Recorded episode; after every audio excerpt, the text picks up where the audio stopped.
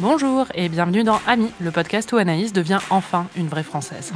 Salut, moi c'est Anaïs et I do not Saint-Tropez. Et moi c'est Marie and I do Saint-Tropez. do you do you? Non.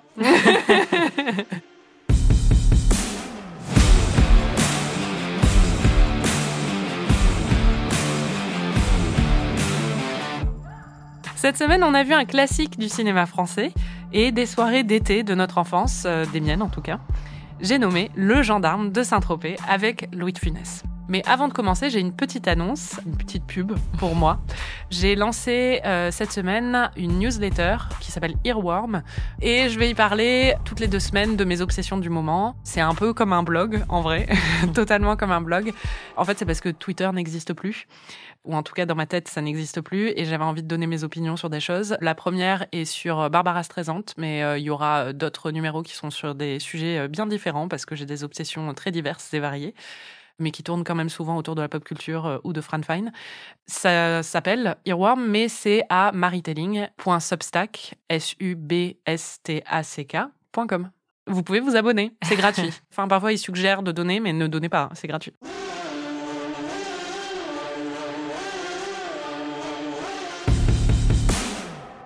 Bon, Anaïs, cette semaine marque un moment très très important dans ta vie. Oui. Parce que tu n'avais jamais vu de film avec Louis de Funès. C'est ça, j'ai été euh, defunéisée. Tu as perdu ta virginité, ta virginie... Non. Mm. Euh, ma virfuni... Ma vir... ta virfunésité. Uh-huh. Voilà. Et j'ai choisi le gendarme de Saint-Tropez pour justement te faire perdre ta virginité euh, funésienne. Mm-hmm. Pourquoi? Parce que cette saison s'appelle Navet ou chef-d'œuvre. Et que, honnêtement, pour moi, La Grande Vadrouille ou La Folie des Grandeurs euh, sont des chefs-d'œuvre incontestables. Alors que Le Gendarme de Saint-Tropez. C'est contestable. c'est beaucoup plus contestable. Et je m'apprête à le contester. Mais en même temps, j'ai énormément d'affection pour ces films, pour cette série, parce que euh, ça passait tous les étés sur M6 en général pendant plusieurs semaines et je l'ai regardé systématiquement. Moi, j'aime beaucoup cette série. Mais c'est vrai que bah oui, pour toi, ça a été un grand moment. C'est un grand moment quand même. 33 ans. Première fois. Ah bah C'est marrant parce que il y a des films, euh, tu passes des années sans les avoir vus, des grands classiques, et puis le jour où tu les découvres, tu te dis oh là là, mais comment j'ai pu passer tellement de temps sans voir cet incontournable euh, de la pop culture? Et puis il y en a d'autres. Euh, Connasse. tu les vois et tu dis ok vu. Bon, par contre, j'ai besoin de savoir, en fait, parce que je ne sais pas comment tu as pu être française de France, française même de souche. T'en sais rien. si, j'en sais. Plus que moi, en tout cas. Et tu n'as jamais vu un film avec Louis de Funès, Anaïs? Non. comment, pourquoi? Bah, je pense que on commence à rabâcher un petit peu, mais parfois, il y a des phénomènes de pop culture ou de culture tout court qui sont tellement incontournable et tellement omniprésent dans la culture que ça suscite plus un rejet qu'autre chose chez moi. Parce que j'ai déjà l'impression de connaître ses œuvres. J'ai même pas besoin de les voir pour les connaître. Friends, j'avais l'impression que j'avais déjà tout vu sans l'avoir vu. Et les films de De Funès, c'est un petit peu pareil. C'est-à-dire que, évidemment, tu grandis en sachant qui est Louis de Funès, en voyant sa tête à la télé. Et moi, je le voyais tout le temps, plus dans des bêtisiers de fin d'année ou genre dans Les Enfants de la télé, où on voyait tout le temps des extraits de ses films parce que, euh, voilà, ça a infusé la culture française. Euh, c'est la culture française. C'est ça, c'est la culture française. Et donc, euh, bah, comme c'est, je n'avais pas besoin d'aller le chercher, d'aller le découvrir. Donc, j'ai jamais été plus curieuse que ça. Après, on l'a aussi déjà vu. J'ai beaucoup de lacunes dans tout ce qui est cinéma français. C'était quelque chose qui m'attirait moins que euh, les cinémas étrangers À ça, j'ai envie de répondre. En fait, je veux bien que tu sois pas curieuse à l'adolescence, tu vois. Mais moi, quand j'ai découvert De Funès, c'était malgré moi. C'est-à-dire que j'avais 6 ou 7 ans j'étais pas en train de dire ouh non c'est beaucoup trop omniprésent je ne peux pas regarder ces films. C'est à dire que dans ma famille on les regardait. Donc toi enfin tes parents les regardaient pas. En fait c'est aussi ça non? Non c'est ça. Pourtant euh, quand j'en ai parlé à ma mère euh, et mes parents ils me disaient ah bah oui on les a vus des milliards de fois. Mais pas avec moi. Je pense que les films du Splendide m'ont beaucoup plus marqué et je les ai vraiment vus et revus quand j'étais gamine. Donc ouais je pense que c'était pas les comédies euh, que je voyais le plus avec mes parents ou mes grands-parents ce qui est intéressant, c'est que justement, tu parlais de l'appartenance euh, française ou pas, et le rapport qu'on a à De Funès par rapport à ça. Et toi, je pense que tu as un rapport très différent euh, à De Funès, parce que justement, tu n'étais pas forcément en rejet de la culture euh, franchouillarde, comme moi j'ai pu l'être quand j'étais gamine Si, j'étais un peu en rejet, en rejet, de la culture franchouillarde sur certains trucs, mais c'est vrai que De Funès, ça a toujours été un monument un peu dans ma famille. Mon grand-père, par exemple, qui était danois, naturalisé français à l'âge adulte, adorait Louis de Funès et adorait les films de De Funès. Ma grand-mère aussi. Et euh, donc, c'était euh, des classiques euh, chez eux. Et je me souviens très bien du premier film de De Funès que j'ai vu. C'était La Grande Vadrouille. J'avais 7 ans. J'étais chez mes grands-parents en vacances dans le sud, près de Marseille. Et je m'en souviens très bien parce que le premier soir où ils l'ont mis, j'ai été malade tout de suite au bout de 5 minutes. ils ont dû appeler le médecin en urgence et tout ça parce que j'avais fait une allergie. Et en fait, du coup, on l'a remis le lendemain pour que je le voie pour la première fois parce que c'était un moment où il m'avait dit, tu n'as jamais vu La Grande Vadrouille, tu vas le voir et tout. Et après, je pense que tous les ans, on revoyait la Grande Vadrouille. C'est un rite de passage. Oui, c'était même, en fait, ils avaient plein de cassettes euh, enregistrées. Et c'était toujours quand il y avait rien à la télé, on se disait qu'est-ce qu'on va regarder? Et du coup, je me mettais, je lisais la liste et j'étais à Rabbi Jacob. Ah non, on l'a vu mille fois. La Grande Vadrouille? Ah non, on l'a vu mille fois. Mais on finissait toujours par revoir des films de Louis de Funès. Ouais. Je viens d'une famille qui est pas franchouillarde du tout justement, mais qui, euh, je pense, euh, vivait la franchouillardise à travers euh, ces films, quoi. Donc euh, ouais. Ouais, c'est comme un outil d'assimilation limite. Oui, oui, oui. Après, c'était pas forcément nécessaire en tant que tel, mais parce qu'ils étaient sensibles aussi à cet humour, ça les faisait rire, quoi. Juste aussi de funeste, mais il y avait un côté, c'est de Funès, c'est l'incarnation euh, du français moyen, en fait, dans ses films. Et je pense que c'est comme ça qu'il a été perçu. Bon, on peut déconstruire tout ça, évidemment. Hein. Mais il y avait un côté, oui, très franchouillard et marrant euh, à voir, euh, avec tous les défauts aussi et toutes les petites mesquineries que ça peut véhiculer aussi, parce que c'est, il est très mesquin, en fait, comme mmh. personnage. Toujours de Funès dans tous ses films, pratiquement. Ouais, moi je crois que Marcel Pagnol, par exemple, ça a été un, un gros truc ouais, euh, de transmission dans ma famille euh, et surtout parce qu'une partie de ma famille venait de la campagne euh, et ça les avait beaucoup marqués. Mais c'est vrai que ouais, de Funès, pour moi c'était juste des compiles à la télé et vous êtes juif Salomon, voilà, c'est tout, ce que je sais. On a enregistré une petite intro pour voir vraiment ce que tu savais du, du gendarme de Saint-Tropez. Pas grand-chose. Non.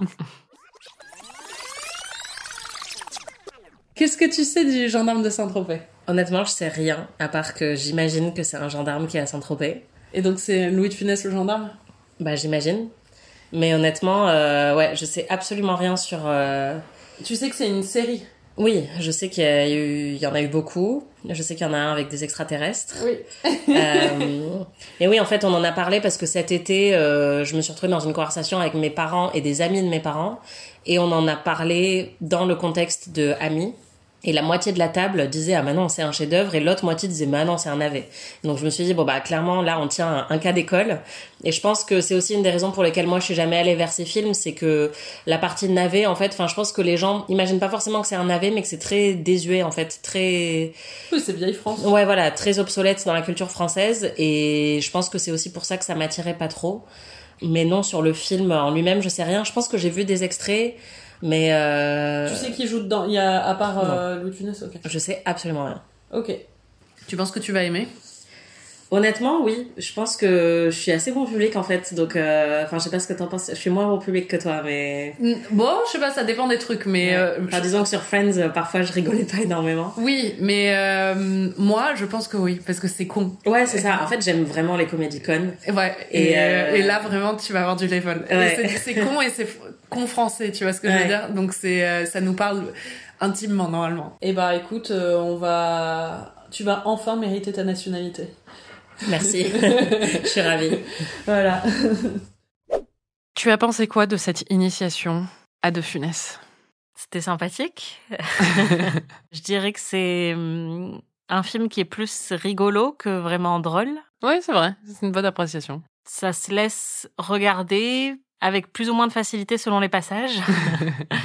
c'est fou parce que ça dure 1h30, 1h35 et il y a vraiment des longueurs très très longues. Mm et euh, notamment un, ventre mou euh, qui est un, cratère en fait. Enfin, c'est vraiment le milieu du film. C'est j'ai essayé de le revoir là et j'ai encore totalement euh, décroché au milieu, mais c'était sympathique. J'ai fait un petit florilège de tes réactions pendant le film. On va voir, c'était mitigé. c'est débile. Oui, c'est débile. Tout ce film est débile. lève la queue, Ça, c'est la France. c'est un peu fatigant. Je m'endors là. C'est quoi ce film?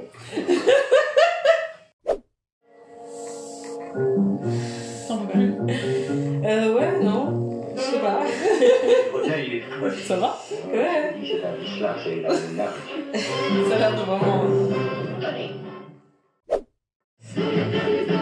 Voilà. Absurde. Mais génial. Non. C'est le genre de film où à la fin tu te dis était-ce vraiment un film? C'était quelque chose, je l'ai regardé, mais c'est tout. C'est vrai que c'est un film où on a parfois eu du mal à trouver l'intrigue. Je pense qu'il va y avoir une histoire. C'est ce que j'étais en train de me demander. Et euh, je pense que non. Ouais, ce qui est intéressant, c'est que si tu regardes que la première partie du film, tu pourrais te dire que c'est un film de vibes, avec euh, des petits sketchs, euh, tu vois, où il se passe rien, ils jouent à la pétanque, ils doivent arrêter des nudistes, pourquoi pas. Et à genre 55 minutes, il se réveille et il décide de mettre une intrigue. Et là, ça devient un thriller criminel. C'est ça qui est un petit peu bizarre, c'est que il y a deux films différents en un.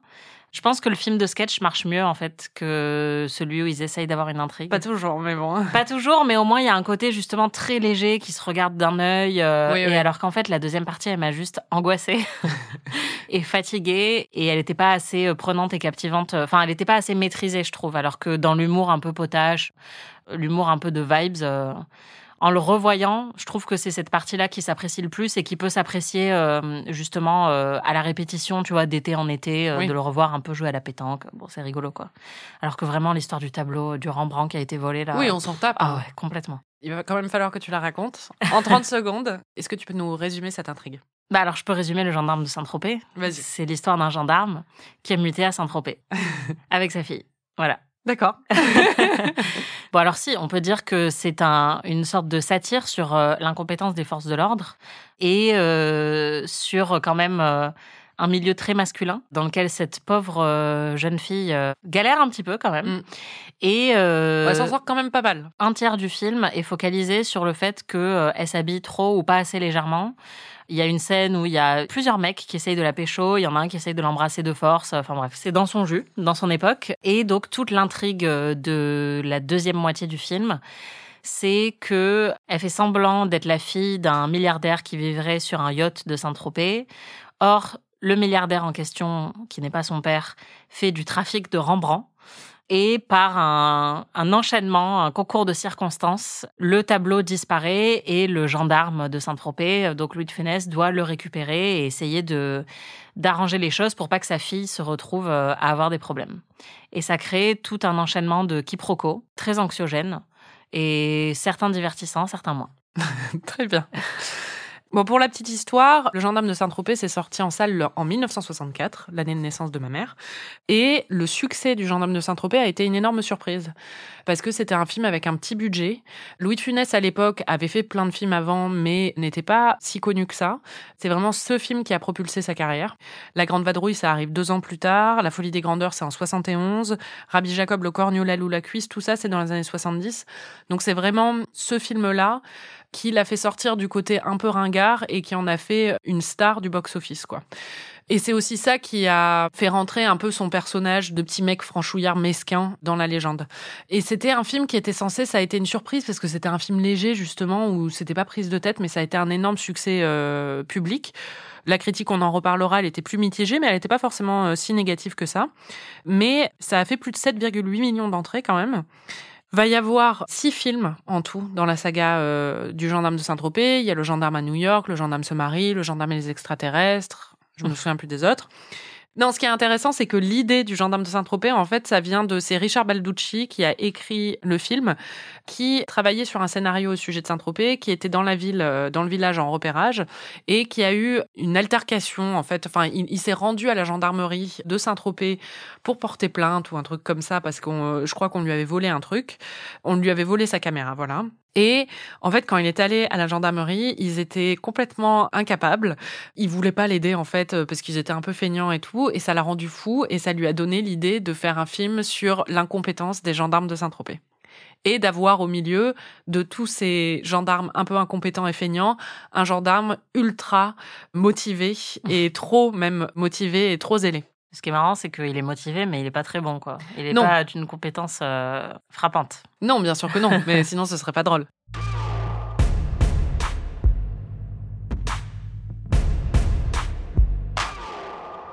Pour moi, ce film, bon, j'ai une affection évidemment, j'ai une nostalgie euh, par rapport à ce film, même si j'en reconnais tous les défauts. Et puis, euh, je pense, on en a parlé pendant le visionnage, mais moi, on le regardait toujours un peu d'un œil, quoi, d'un œil un peu distrait, euh, tout en mangeant ou en discutant avec euh, ma mère ou ma famille. Mais euh, c'est vrai que j'ai beaucoup d'affection pour ce film et pour même son atmosphère, son univers, parce que c'est assez sympa de voir le Saint-Tropez de cette époque et tout. Mais le film tient vraiment sur les épaules de Louis de Funès. Et les moments, justement, le ventre mou du film, c'est quand on se concentre sur sa fille et sur ses aventures à elle et quand il disparaît un peu de l'intrigue. Je sais pas si t'es d'accord. Oui, complètement. Comment est-ce que tu décrirais le style de jeu de De Funès? Grimaçant.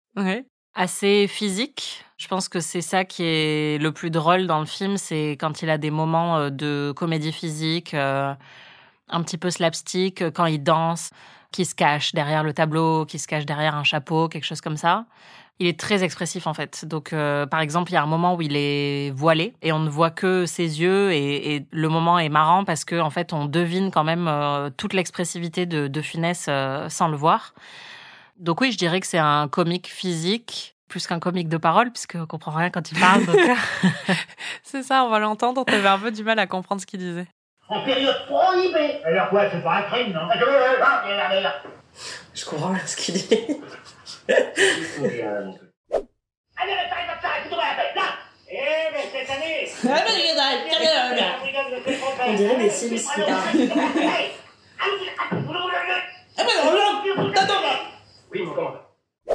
Il faut des sous-titres. c'est vrai, il n'y en avait pas pour, cette option. Et c'est vrai que, bon, tu le disais, il est très grimaçant et ça a eu l'air de te. Bah, évidemment que ça te marque parce que c'est le truc de, de Funès, mais tu l'as vraiment remarqué euh, pendant le visionnage. Mais du coup, de finesse, sa tête au repos, c'est une grimace, quoi. Oui. T'as tout compris. il n'est jamais détendu du visage. Non. Est-ce que tu crois qu'il était comme ça quand il avait genre 18 ans Il n'a jamais eu 18 ans. c'est ça. Il est né comme ça. Il était déjà comme ça C'est ça, quand il avait 12 ans, tu sais, à l'école. Non, mais même oh, il est né en faisant. C'est clair. 7 fois 7, mais j'en fais rien, moi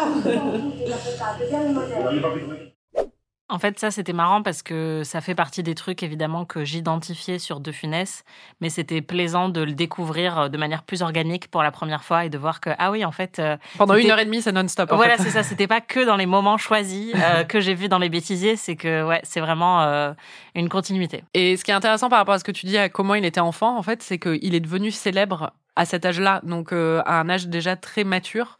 Donc c'est vrai que je n'ai aucune idée même de ce à quoi il ressemblait quand il était jeune, quoi. Et d'ailleurs, je me suis demandé quel âge il avait et quel âge il est censé avoir dans ce film et quel âge est censé avoir euh, sa fille, puisque on imagine, en fait, sa fille, c'est une intrigue adolescente qu'elle a, mais honnêtement, on dirait qu'elle a 28 ans. Mais même dans leur rapport à tous les deux, on imagine que lui, c'est plutôt un jeune père, tu vois. Mais en fait, ils ont l'air tellement vieux, tous les deux. Après, c'était la vieille France, tout le monde avait l'air beaucoup plus vieux. Alors attends, il est né en 14, donc il avait déjà 50 ans. Hein. D'accord. On peut imaginer qu'il a eu à 30 ans et qu'elle a 20 ans, quoi. Mais tu vois, je pense qu'elle est censée en avoir 18, euh, quoi, dans le Oui, ou 17, quoi. Oui, bon, après, il a pu l'avoir à, à 34 ans. ouais, ouais, non, c'est sûr, mais c'est, enfin non, mais c'est comme quand tu regardes euh, les films de James Dean où il est censé jouer un adolescent et on dirait qu'il a 33 ans. Enfin, il y avait quand même un truc. Euh, oui, oui, bien les gens faisaient pas le même âge que nous on fait aujourd'hui, mais mais c'est vrai que c'était un petit peu frappant à chaque fois qu'elle lui dit oh mon petit papa et des trucs comme ça et tu te dis mais qu'est-ce qui se passe en fait? Ah bon? En fait, elle a l'air tellement euh, mature physiquement que son intrigue et les rapports qu'elle a avec les autres jeunes, entre guillemets, de Saint-Tropez sont un peu crispants parce qu'ils parlent vraiment, ils se comportent comme des ados, mais ils ont des têtes d'adultes. Oui, Donc t'as envie de leur dire, euh, je sais pas, rentrez vous occuper de vos enfants ou quelque chose comme ça, quoi.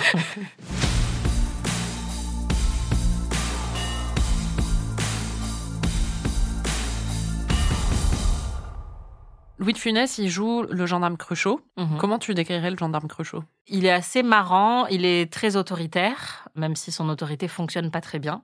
Il crie beaucoup. Il est religieux. C'est pas ça que, j'avais retenu de lui, mais oui. Alors son truc, sa méthode de prédilection, c'est de se menoter lui-même aux gens qu'il arrête. c'est vrai. Donc il n'est pas hyper doué. Euh, je crois que c'est pas comme ça que c'est censé fonctionner les menottes. Bah, tu l'as dit, il est très zélé, il a un sens de l'ordre particulièrement euh, profond. D'ailleurs, c'est une des phrases qui m'a beaucoup fait rire où il dit euh, Le gendarme, c'est l'ordre et l'ordre, c'est toujours impopulaire. c'est très rigolo. Ce qu'il est aussi, c'est qu'il est très falot et euh, lèche-botte envers euh, son supérieur, mais odieux envers les gens en dessous de lui. Quoi. Il, est, il est assez moche moralement quand même. C'est Ouais. un mec euh, qui euh, essaie toujours de de se faire bien voir euh, par sa hiérarchie, mais qui euh, n'a aucun respect ou aucune euh, considération pour les gens euh, qui sont censés être sous ses ordres, quoi. Il est pas très sympathique, mais en même temps, Louis de Funès a tellement de charme qu'il le rend sympathique. Oui, bah c'est ça. Et hum, c'est marrant aussi de voir euh, ce film-là aujourd'hui, alors que il y a une très grande réflexion sur euh, la police et qu'un un personnage comme ça aujourd'hui, de quelqu'un qui est extrêmement zélé dans la police et qui serait extrêmement autoritaire et irrespectueux avec euh, les gens qui sont sous ses ordres.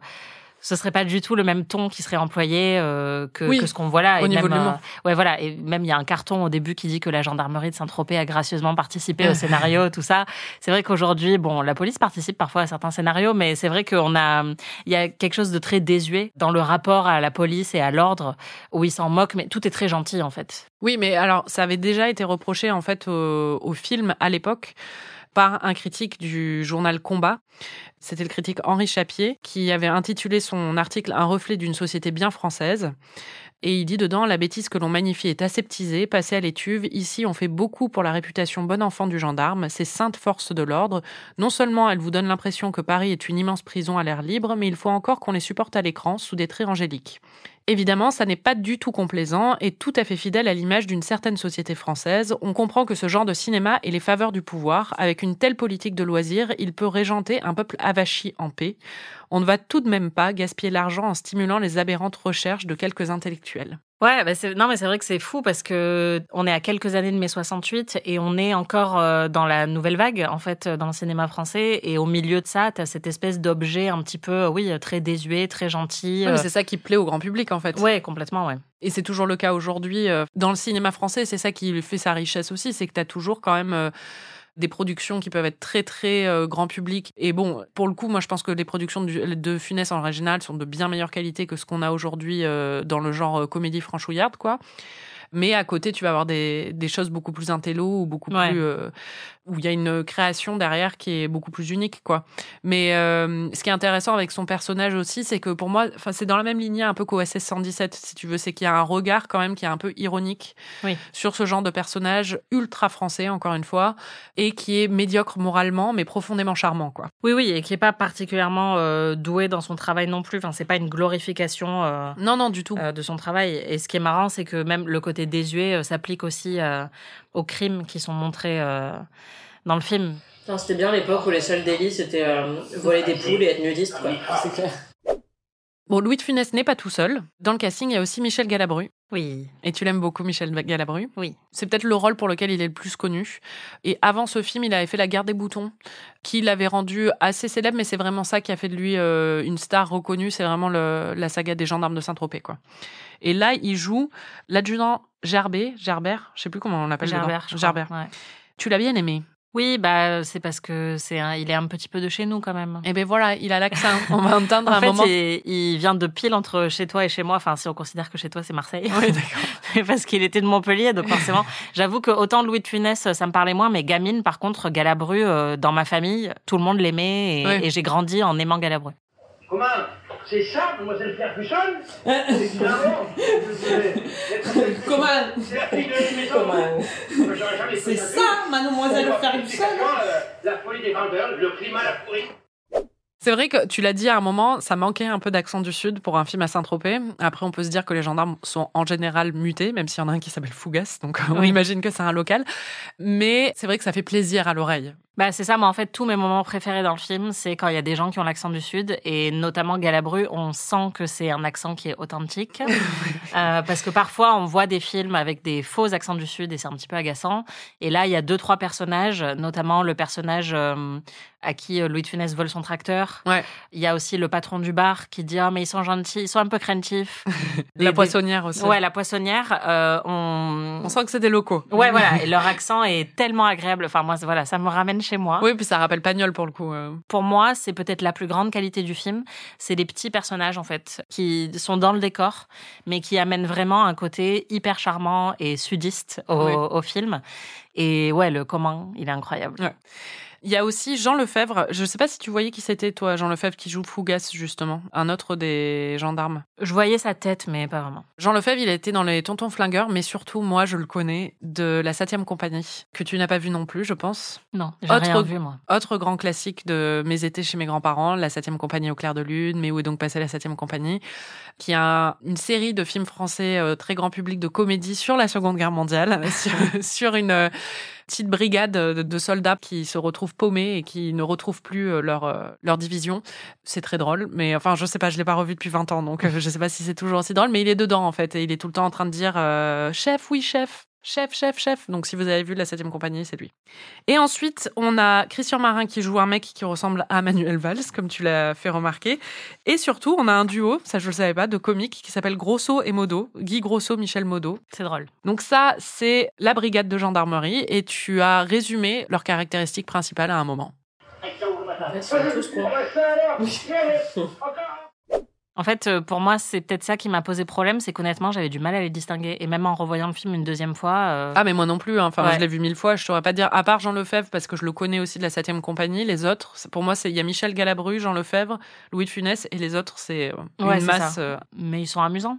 Et donc, on en parlait, il y a la fille de Cruchot, qui, elle, est jouée par Geneviève Grade, qui est devenue antiquaire après, mais surtout, elle a eu une histoire d'amour qui a duré longtemps avec quelqu'un qui est devenu très célèbre. Je sais pas si tu as une, une idée. Tu trouveras jamais, mais. Euh, D'accord, bah, donne-moi un indice. Quelqu'un qui est connu pour avoir fait beaucoup de chirurgie esthétique et qui est mort pendant le Covid. Un des frères euh, Grishka, là? Bogdanov. Bogdanov. elle Il y en a un qui s'appelait Grishka, non? Ouais, mais c'était Igor. Elle, elle était avec Igor Bogdanov. C'est fou quand même. Ouais. Elle a eu un enfant avec Igor. Non, mais c'est tellement random. Je sais pas, quand j'ai dit ça, j'ai trouvé ça fou. Bref. Donc la fille de Cruchot a été mariée avec Igor Bogdanov plus tard dans sa vie. Voilà. Incroyable. Comment tu la décrirais, sa fille? Qu'est-ce qui la caractérise le plus? Elle est extrêmement crespante, je trouve. Bah, c'est une bisu. En gros, elle débarque et euh, il y a une bande de jeunes. C'est les seuls dix jeunes qui existent à Saint-Tropez et ils sont tous dans la même voiture tout le temps. Ils décident de la harceler tout de suite parce qu'elle n'est pas habillée à la mode de Saint-Tropez. Et on se rend compte qu'elle a des talents de conteuse assez impressionnants et elle décide tout de suite de s'inventer une double vie, donc euh, de fille de milliardaire, euh, pour leur montrer qu'en fait, non, elle est vraiment cool. Et je sais pas, je l'ai pas trop aimé. La des En fait, c'est un film sur une grosse mythomane. oui, c'est ça. Bon, en fait, je pense que le problème avec ce personnage, c'est qu'elle prend beaucoup trop de place, quoi. C'est-à-dire que dans l'intrigue, on n'a pas envie de la voir aussi longtemps euh, que ce que le film. Euh, oui, et en même temps, euh, son intrigue pourrait être attachante. C'est-à-dire que l'histoire, tu vois, justement, d'une jeune fille qui essaye de s'intégrer avec la bande de jeunes locales, qu'elle n'y arrive pas. En plus, son père est gendarme, elle a, tu vois, elle a un peu honte.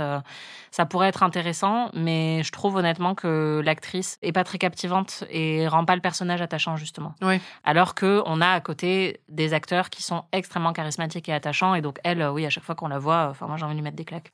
Et eh ben. Pardon. Pour un film aussi grand public, il y a quand même des choix stylistiques qui sont faits. Bah oui. Et tu les as relevés pendant le visionnage. C'est la nouvelle vague. C'est conceptuel, on peut quand même. Écoute, ça, c'est la vie des gendarmes. Bon, on a compris là. Bah, il y a des effets et tout, euh, Euh postmoderne. mais l'ellipse aurait été encore mieux là. l'ellipse jusqu'au générique. Oui, on sent quand même qu'ils tentent des trucs sur la forme et c'est plutôt amusant et plutôt réussi. La séquence de rêve, c'est totalement absurde. Enfin, absurde pas dans le bon sens. Tu peux la décrire un peu? On a les quatre gendarmes qui sont en train de faire la sieste et on voit ce que chacun est en train de rêver. Et euh, il y en a un, il rêve des fesses d'une femme. Et après, les trois autres, en fait, ils ont une espèce de fantasme un peu viriliste. Il y en a un qui pense à l'Empire romain. Comme quoi. Hein. Déjà à l'époque. un autre qui s'imagine euh, pendant la Seconde Guerre mondiale. Je crois que c'est le personnage de Louis de Funès. Et un autre qui s'imagine euh, au Moyen Âge, un peu en mode Robin des Bois. Et donc, ils sont tous en train de sauver des femmes et de, de faire la guerre, voilà, de faire mumuse avec des armes. Mais le problème avec cette séquence et avec beaucoup de séquences du film, c'est qu'on s'attend à ce qu'il y ait un, une blague qui découle de tout ça et il y en a pas. Et en fait, c'est vraiment marrant parce que c'est quand même un peu le principe de la comédie, c'est qu'il y a un setup et il y a un payoff. Ouais, une punchline, quoi. Il y a la mise en place d'une blague qui va arriver et ensuite à la fin, euh, on rigole parce que il y a la récompense. Et y a, on voit par exemple une banane sur le sol et après on voit quelqu'un qui glisse dessus, quoi. Et là, on te montre la banane et après il se passe rien. Et donc il y a plein de moments comme ça où tu te dis bah où est-ce que ça va aller? Et donc ça ressemble limite à des scènes d'improvisation où tu te dis euh, où est-ce que cette séquence est censée m'amener? Et à la fin, c'est fini et on passe à autre chose. Ouais, mais c'est marrant parce qu'en fait, je pense que la blague, par exemple, dans la séquence de rêve, c'est le fait qu'ils ont tous des rêves très similaires, mais dans des cadres différents et qui sont tous hyper basiques et que c'est des hommes, quoi. Mais c'est vrai que nous, on s'attendait à avoir bah, les trois premiers qui se rêvent en soldats qui euh, délivrent des femmes et peut-être euh, de Funès qui se rêvent en train de manger une bonne escalope, quoi. Ouais, enfin, quelque chose qui est complètement décalé avec le reste. Et en fait, c'est pas du tout le cas. Mm. Donc c'est vrai que c'est surprenant. Et oui, il y a plusieurs moments où le film euh, déçoit un peu à, à ce niveau-là. Bah, je pense que le film, en fait, il pêche sur l'écriture, quoi. Ouais, Euh, parce que il se repose beaucoup sur euh, les talents. S'il n'y avait pas de Funès au cœur du truc, ça n'aurait jamais fonctionné. Ouais, parce que en plus, on a des personnages qui crient quand même pas mal, et ça, c'est aussi parfois le signe de, tu vois, d'essayer de compenser quelque chose. Donc, ça peut être un petit peu agaçant à regarder. Et ils étirent énormément de séquences comiques, comme la pétanque ou, ou les nudistes. Alors, les nudistes, il y a un bon payoff, je trouve. Mais sinon, sur euh, la plupart des autres séquences, ça dure, ça dure, ça dure, Ouais. et euh, et ça dure pas assez longtemps pour que tu apprécies vraiment la fin. Mais je pense qu'on n'est peut-être pas habitué aussi, enfin qu'on voit aujourd'hui des comédies qui sont extrêmement rythmées où les sketchs s'enchaînent à une, une très grande vitesse. Et là, en fait, euh, je sais pas, il y a peut-être six ou sept séquences dans le film. Au final, euh, pour un film de 1h30, il se passe pas grand-chose et les petits sketchs sont en fait assez longs. Et donc, quand il y en a qui fonctionnent, c'est hyper bien. Le tracteur, moi, je trouve ça drôle. La nonne, c'est très drôle. Et il y en a d'autres où, ouais, t'attends un petit peu euh, que ça se passe. Les nudistes, justement, tu en parlais. Mhm. En fait, ils font une chasse aux nudistes, qui était vraiment une pratique de la gendarmerie locale à Saint-Tropez à l'époque, visiblement. D'accord. Voilà, parce que c'était interdit. Mhm. Et en fait, ils essaient à chaque fois de piéger euh, une plage de nudistes pour euh, leur euh, coller des contraventions. Sauf que ils ont un guetteur en fait en haut d'un arbre, euh, les nudistes, qui euh, les alerte à chaque fois qu'ils voient les gendarmes approcher. Donc ils doivent trouver des stratégies. euh, C'est un peu absurde. C'est fatigant. Moi, je m'impatientais, en fait. Tu t'es impatienté, mais surtout au début, tu n'as pas trop compris. Mais je comprends jamais rien, moi. Mais ils sont même pas nudistes. Il l'était, mais l'autre les a prévenus. Ah. C'est quelque chose, messieurs. Et nudistes, où sont-ils? Putain, si même le gendarme de Saint-Tropez, t'as du mal à suivre, on va... Prenez vos désirs pour des réalités, gendarmes. mal barré. Il y a quand même, grâce à la séquence nudiste qui dure vraiment très longtemps, c'est-à-dire Oui. que on, C'est on un a- dire du film. on n'est pas encore rentré dans l'intrigue en fait principale du film, mais euh, on a un bon quart d'heure de, de nudistes quoi. Cette séquence donne lieu quand même à un moment qui correspond à un de tes sous-genres préférés au cinéma. Ça aurait dû te ravir. Toi, t'as même un training montage. C'est vrai. Il faut le voir comme ça. Bah, c'est littéralement ce que Ça Oui, bah c'est sûr que ça vaut pas le training montage de Kill Bill. hein. Sans Ni blague. euh, le studying montage de La Revanche d'une blonde. Mais euh, en même temps, il est quand même assez culte puisque la musique qui est utilisée pour ce montage euh, où il s'entraîne est cultissime Ouais. et je la connaissais très bien, même sans avoir vu Le Gendarme de Saint-Tropez. La musique culte aussi du gendarme de Saint-Tropez, c'est Do You Do You Saint-Tropez, hein, qui Mm. a été composée pour le film par Raymond Lefebvre et qui est devenu culte. Je m'en doutais quand on regardait le film puisque c'est une séquence musicale en fait. euh, c'est Dans la- le film, oui. Voilà, c'est la seule euh, du film, mais euh, c'est quand euh, Geneviève Machin elle est en boîte avec ses potes et elle incarne la chanson qui dure euh, en entier. Donc euh, on s'est douté que c'était pas une chanson dont ils avaient acheté les droits. Mais euh, pff, vraiment, est-ce qu'il y avait besoin de 4 minutes de Do You, Do You, Do You, Do You, Do You? Euh, Je pense pas. Je pourrais écrire des chansons. hein. Ah bah, si c'est de ce niveau, tout le monde. Bah ouais. Faire rimer Saint-Tropez avec Saint-Tropez, tu vois. On n'y aurait pas pensé, mais. Fallait le trouver quand même. c'est vrai. Au niveau de créativité. Mais en tout cas, ça fonctionne. Hein. C'est vraiment. euh, c'est Oui. un earworm, littéralement. Ah oui, oui, bah, c'est- c'est clairement pareil. Je la connaissais et je pense que c'est tous ces trucs-là qui font que le film est culte et même sans l'avoir vu et sans savoir euh, ce qui se passait dans ce film, au final, euh, tous ces éléments-là, je les connaissais. Bon, il faut qu'on parle de l'intrigue. On va en parler très rapidement. Mais est-ce que tu peux. T'en as un peu parlé tout à l'heure, mais euh, qu'est-ce qui se passe au niveau du tableau du Rembrandt? Bah donc euh, ce tableau euh, de Rembrandt qui est censé être trafiqué par un milliardaire qui est amarré sur le port de Saint-Tropez se retrouve perdu parce que un copain de la fille de Cruchot vole la voiture dans laquelle il était. Et donc ensuite le gendarme de Saint-Tropez doit le récupérer pour le ramener euh, à bon port, entre guillemets. De quoi le, la Le voiture tableau Non. La voiture. Ouais. Ah oui, d'abord la voiture, mais ensuite Il Euh, laisse le tableau sur le bord de la route parce qu'il comprend pas que c'est un tableau important quand il récupère la voiture. et ensuite il se rend compte. Ensuite, c'est l'agriculteur qui lui ramène le tableau. Bon bah raconte. euh, raconte. Moi je m'en fous de l'intrigue. Tout ce que je sais, c'est qu'à un moment, Louis de Funès se pointe avec le tableau qui est emballé, il se cache derrière, et il se retrouve à une soirée de riches avec, et il doit le protéger à tout prix, voilà. C'est ça, oui, c'est vrai. Mais il se retrouve avec parce que justement, il a laissé le tableau sur le bord de la route. C'est vrai qu'on s'en fout en Oui. vrai. Euh, Merci Des années, des années, pour que j'arrive à te faire admettre que... Mais du coup, il se retrouve, oui, avec euh, ce tableau. Après, bon, il y a plein de rebondissements. On l'accuse du vol du tableau, hein, et tout ça se finit sur le yacht, où en fait, il doit euh, assommer le milliardaire. Et comment s'y prend-il? Et là, t'as la musique de Thierry Lafronde quand même, qui est, ça c'est naze. Mais surtout le milliardaire qui est en train de menacer sa fille avec un pistolet. Donc euh, il y a quand même euh, un certain risque. Oui, parce que lui, il fait comme un lasso avec une pierre en fait. Enfin, Oui, je sais même plus ce qu'il a sous la main, mais il prend un truc au pif, un objet, je sais plus lequel. Ouais. En fait, ce qui est marrant, c'est que c'est vraiment la résolution arrive une minute avant la fin du film, et c'est vraiment euh, bon bah là on sait plus quoi faire. Le mec en face a un flingue, mais c'est pas grave, jette-lui un truc dessus, hop c'est réglé, on a gagné, hop il y a une petite parade, le film est fini. Oui, après ils font ça avec la musique de Thierry Lafronde et il fait un peu le lasso comme Thierry Lafronde, donc forcément il le joue en clin d'œil en Oui. expédiant ça, mais c'est censé être une blague quoi. Ouais, mais c'est tellement. En fait, c'est ça qui est marrant, c'est que c'est tellement rapide par rapport à toutes ces séquences qui ont duré tellement longtemps. C'est-à-dire que les voir pêcher des oursins et des étoiles de mer a duré au moins 18 fois plus longtemps vrai. que la séquence d'action finale. C'est vrai.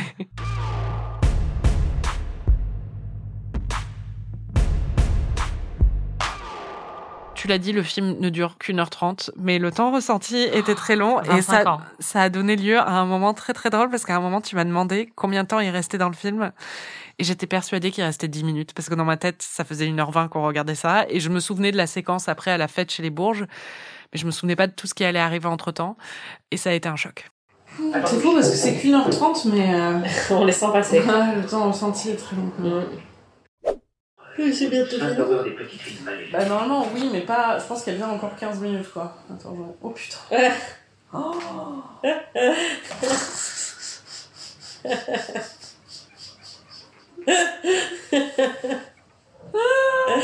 Quelle angoisse C'est-à-dire qu'à ce moment-là, il reste 55 minutes en fait. On a vu 35 minutes du film.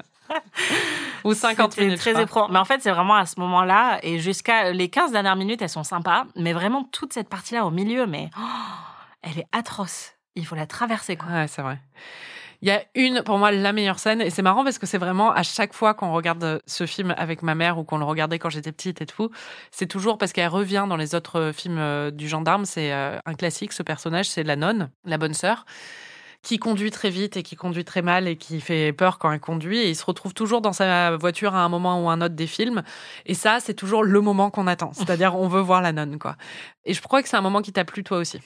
Ah, bah, la bonté la fait avec elle. Ah oui, c'est elle Merci ma sœur. Ah Ça, j'ai vu.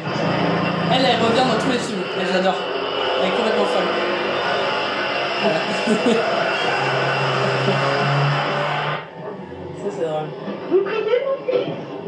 Non, oui, mais que Dieu nous ait en sa sainte protection. Les voies du Seigneur sont impénétrables. Lui seul connaît la route. Tant mieux. Il est notre guide. Suivons-le, confiants les yeux fermés. Mais on trouverait, on trouverait, parce que ça tombe, ça tombe, voilà.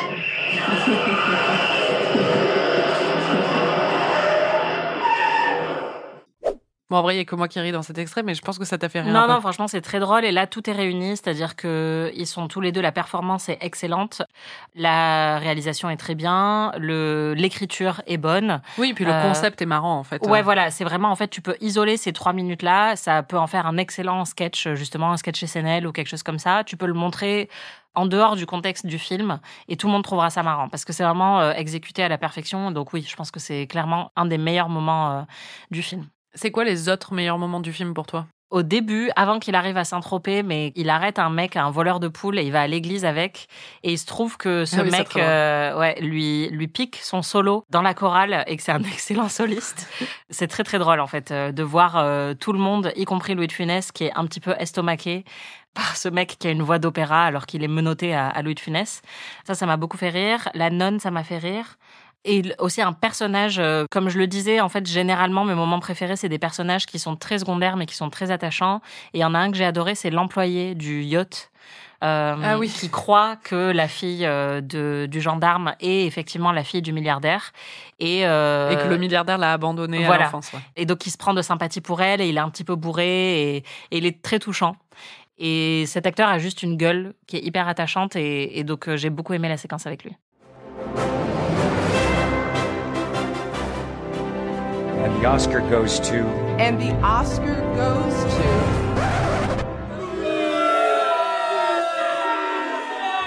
C'est nul Ce qui est intéressant en fait euh, dans l'accueil critique du gendarme de Saint-Tropez, ça, ça reflète encore ce qu'on disait tout à l'heure euh, sur euh, les sorties même, euh, enfin la division dans le cinéma français entre le cinéma d'auteur et le cinéma beaucoup plus grand public, quoi, et les comédies un peu franchouillardes. Même au niveau de la presse en général et au niveau de la critique, il y a une division. Et là, ça se voit déjà, c'est-à-dire que François à l'époque qualifie le film de bonne gauloiserie française. Le Parisien libéré livre une euh, critique euh, assez euh, enthousiaste. Ils disent c'est la très bonne surprise de la rentrée, un film français drôle et sans prétention, visiblement muré au soleil des vacances, dont il nous apporte un joyeux reflet, des situations amusantes, des comédiens excellents, une profusion de gags parfaitement exploités et un climat de bonne humeur font que l'on prend un plaisir sans mélange à cette production qui ne vise rien d'autre qu'à notre distraction. Le rire ici doit désarmer l'esprit critique, à quoi servirait d'ailleurs de faire la fine bouche? Ce qui est intéressant, c'est quand il parle de profusion de gags, c'est-à-dire que ce serait intéressant, moi qui connais très mal une grande partie du cinéma français et qui connais moins bien les comédies que les drames, j'aimerais bien savoir en fait euh, quels étaient les ancêtres du gendarme de Saint-Tropez, parce que je connais beaucoup mieux tout ce qui est arrivé après et je pense qu'en fait il y a eu une surenchère dans la multiplication des gags et c'est pour ça que quand on regarde euh, les films du Splendide jusqu'à OSS 117 aujourd'hui, euh, des comédies comme ça, il y en a beaucoup plus et c'est ça qui suffit à nous distraire. Alors que là, on trouvait toutes les deux en le voyant que c'est léger en termes de nombre de gags, mais peut-être que pour l'époque c'était assez novateur et que ou qu'en tout cas, tu vois, c'est à ça que ressemblaient les comédies. euh, Oui, et puis je pense que certains gags peut-être euh, marchaient beaucoup mieux à l'époque qu'aujourd'hui, tu vois. Enfin, par exemple, la séquence des rêves, peut-être que ça les a fait beaucoup rire dans la salle de cinéma, je sais pas. Bon, Télérama, beaucoup moins dithyrambique. Hein. Jean Collet, le critique de l'époque, parle d'un cinéma de patronage pour nos arrière-grands-pères. Ah ouais. Donc euh, c'était déjà ringard à l'époque. si vous êtes fatigué, si vous avez trop bien mangé, si vous aimez le comique troupier, si vous avez le rire facile, si vous n'avez jamais vu un film de Tati, alors vous réunissez les conditions nécessaires pour apprécier Le Gendarme de Saint-Tropez. Ouch. Mais Voilà. j'avoue- j'avoue que c'est pas mal. Ouais. Et il y a une dernière note, le film est sorti dans plein d'autres pays aussi. Et ce qui est marrant, c'est qu'en en Italie, ils n'ont pas appelé ça du tout le gendarme de Saint-Tropez. Ils ont appelé ça una ragazza à Saint-Tropez. Une fille à Saint-Tropez. Ils Ah, ont tout misé sur euh, le marketing, c'était la meuf, quoi. Ouais, Très mais, italien. mais c'est intéressant parce que c'est vrai que pour moi, il y a un problème de construction où euh, ils lui ont donné une intrigue qui est vraiment importante à elle. et C'est 50-50. Donc Oui, c'est un petit peu bizarre, quoi. Navet ou chef-d'œuvre Navet. Navet ou chef-d'œuvre Navet ou chef-d'œuvre Naouch ou Schna On va faire notre petite séance de torture. Tu dois lister trois qualités au film. Je pense que ça va le faire quand même. Louis de Funès est un excellent euh, acteur principal et comédien. Il y a plein de personnages attachants, toute une galerie de personnages euh, sudistes, charmants, qui donnent beaucoup, beaucoup de charme au film. Et c'est un film qui est très coloré, donc c'est a- agréable euh, visuellement aussi. Euh, Et toi, Marie, est-ce que tu peux trouver trois défauts à ce film? Oui, bah bien sûr. Je pense que l'intrigue avec la fille est inutile et euh, alambiquée au possible. Je pense qu'il y a beaucoup trop de longueur. Et un troisième... euh, Pas assez d'extraterrestres. Tout à fait, Mm. si tu veux. Non, mais en fait, Anaïs, non. Parce que quand tu, si tu vois un jour le gendarme et les extraterrestres, tu changeras d'avis. C'est vrai? Oui. trop d'extraterrestres. Navet ou chef-d'œuvre? Eh ben, On va dire que ce n'est pas un chef-d'œuvre. Oui, mais c'est pas un navet non plus. C'est pas ouf. Je m'attendais à plus l'aimer que ça. Sur un 4 mètre? De 0 à 4, euh, je pense qu'on est. Oui, on est à 3, c'est pas non plus euh, Oui, voilà. catastrophique, mais 4 catastrophique. Ça en dit beaucoup sur 4 quand même. Ouais, c'est clair. Mais sur Letterboxd, j'ai mis 2,5, je crois. Donc c'est vraiment pas foufou. En conclusion, on va t'entendre. C'est pas North by Northwest. Hein. Ah bah, sans blague. si ça l'était, tu l'aurais vu en fait. C'est possible. Oui, la mort aux trousses euh, en VF. Oui, Mais euh, en même temps, le fait que ça m'évoque, Oui, ne serait-ce qu'un tout petit peu, la mort aux trousses, c'est plutôt un compliment. Mais c'est vrai que, tu vois, il y a le même côté, euh, les couleurs, les courses-poursuites. sauf que là, ouais, c'est pas Hitchcock. On devrait faire une saison Hitchcock. Tellement. Ah, mais vraiment. Oh, mais tellement. Ah, mais vraiment. Mais oui. Ouais. Votez. Oui ou oui? Ouais. Merci de nous avoir écoutés. Merci Anaïs. Merci Marie. Vous pouvez retrouver tous les épisodes d'Amis sur slate.fr ou votre plateforme de podcast préférée. Dans le prochain épisode, on revisite Un monde meilleur que moi j'ai dû voir il y a plus de 20 ans et qui est un de tes films préférés. Ça a été mon film préféré de mes 8 à 8 ans. Si vous découvrez ou redécouvrez ces merveilles du 7e art en même temps que nous, n'hésitez pas à partager vos impressions sur les réseaux sociaux. On adore vous lire à chaque saison. Et n'oubliez pas de vous abonner à notre autre podcast PIC TV où on analyse l'actualité des séries. Si vous avez aimé cet épisode, vous pouvez nous laisser 5 étoiles et un petit commentaire ou vous pouvez nous hyper auprès de tous vos amis. On se retrouve la semaine prochaine pour de nouvelles aventures. Ami est un podcast d'Anaïs Bordage et Marie Telling, produit par Slate Podcast. Direction éditoriale Christophe Caron. Production éditoriale, prise de son et réalisation Aurélie Rodriguez. Tu m'as fait beaucoup rire parce que t'as eu une, une question à un moment qui sortait un peu de nulle part.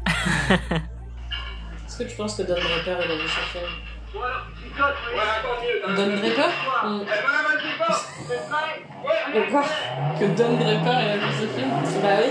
Je pense qu'il avait pas trop de raison de le voir vu que c'était un film français. Ouais, ouais, il y a des trucs des années 60 ou 70, je me demande toujours si Don Draper les a vus ou les a vus.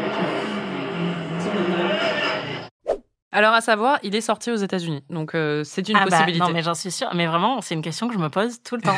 Parce que Don Draper, donc euh, personnage fictif hein, de Mad Men, lisait beaucoup et allait beaucoup au cinéma. C'était un homme très cultivé. Et à chaque fois que je vois des œuvres de cette période, comme Mad Men occupe une place très importante dans ma vie, et je sais dans la tienne aussi, j'aime bien imaginer des crossovers dans ma tête. Et j'imagine Don Draper au cinéma en train de regarder les scènes du Ça fait gendarme. beaucoup rire. Ouais, voilà, avec son air, tu sais, un petit peu euh, intrigué, un petit peu euh, détaché et une clope au bec, en train de se dire putain les Français ils sont chelous quand même. Ouais, mais il aurait pensé à une campagne de pub euh, à Saint-Tropez euh, C'est vrai, avec une meuf en nuisette, ça il aurait aimé. c'est vrai. Bon, il y a une scène où euh, Louis de Funès euh, n'est pas très doué au volant. Ouais, c'est rigolo. C'était rigolo et tu étais très critique alors que je dois rappeler que tu n'as pas ton permis, moi non plus. C'est pas conduire. C'est pas moi qui vais juger. Hein. Et toi non plus d'ailleurs. Ouais, je peux te dire, je conduis mieux que ça. C'est faux. En fait cette scène, c'est euh, une scène documentaire sur moi et mes 30 heures de conduite dans Paris, dans les bouchons parisiens. Je le fais bien. Ah, les bruitages, c'est un peu sa spécialité. Ça manque un peu d'accent du sud aussi, je trouve. Eh bien oui,